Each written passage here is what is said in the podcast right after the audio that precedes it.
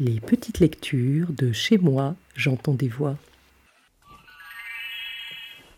Frêne de Marie de France.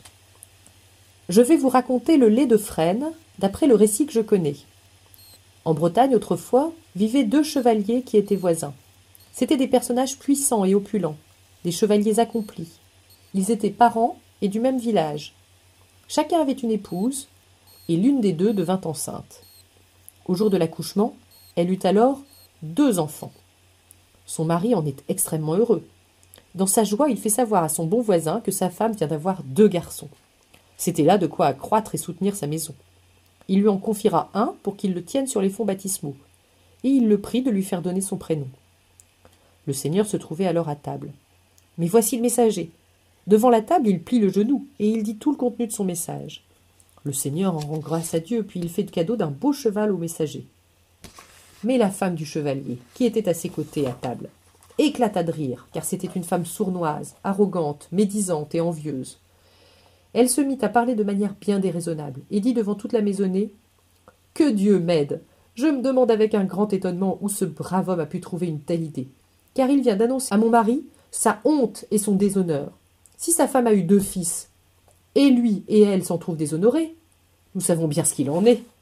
Jamais il ne s'est fait ni ne pourra se faire, et jamais non plus cet événement ne se produira, qu'on voit en une seule grossesse une femme avoir deux enfants, à moins que deux hommes ne les lui aient faits. Son mari, qui l'avait bien observé, l'a reprise avec rudesse. Dame, dit-il, laissez cela. Vous ne devez pas parler de cette manière. La vérité est que cette dame a toujours joui d'une excellente réputation. Les gens qui étaient dans la maison rapportèrent ces propos. Largement dit et répandu, ils sont connus à travers toute la Bretagne, et ils firent détester la dame. Dans la suite, elle dut le payer cher.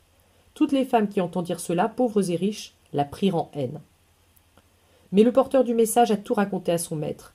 Celui-ci, après avoir entendu ces paroles et ce récit, en est attristé et ne sait que faire. Il se met à haïr sa femme vertueuse, la soupçonne fortement et la persécute sans qu'elle le mérite. Mais la dame, aux paroles si malveillantes, fut enceinte cette même année et de deux enfants.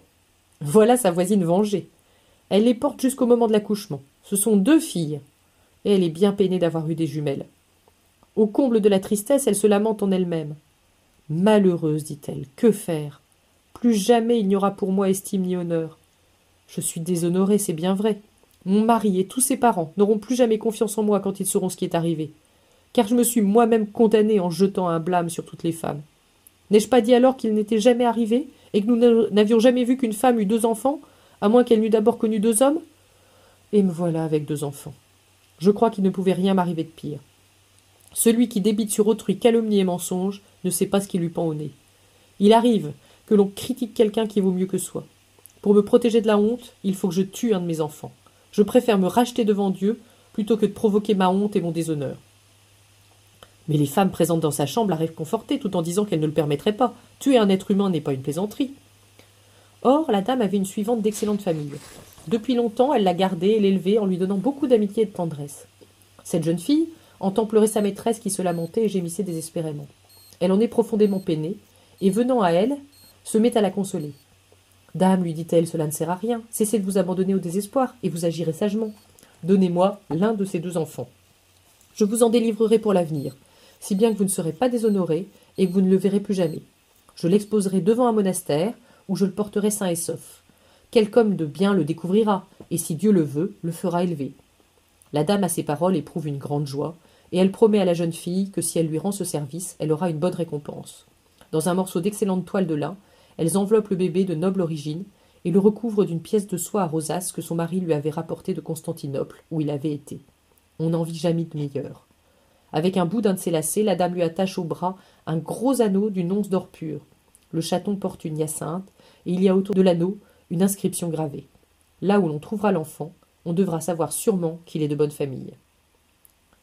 La jeune fille prend l'enfant et quitte alors la chambre. La nuit, en pleine obscurité, elle sort de la ville et s'engage dans un grand chemin qui la conduit à la forêt. Elle traverse le bois et aboutit avec l'enfant à l'extrémité opposée de la forêt sans jamais abandonner le grand chemin. Bien loin sur sa droite, elle a entendu des chiens qui aboient et des coqs qui chantent. C'était le début de Fresne, un lait de Marie de France, dans les petites lectures de Chez moi j'entends des voix. À la prochaine fois.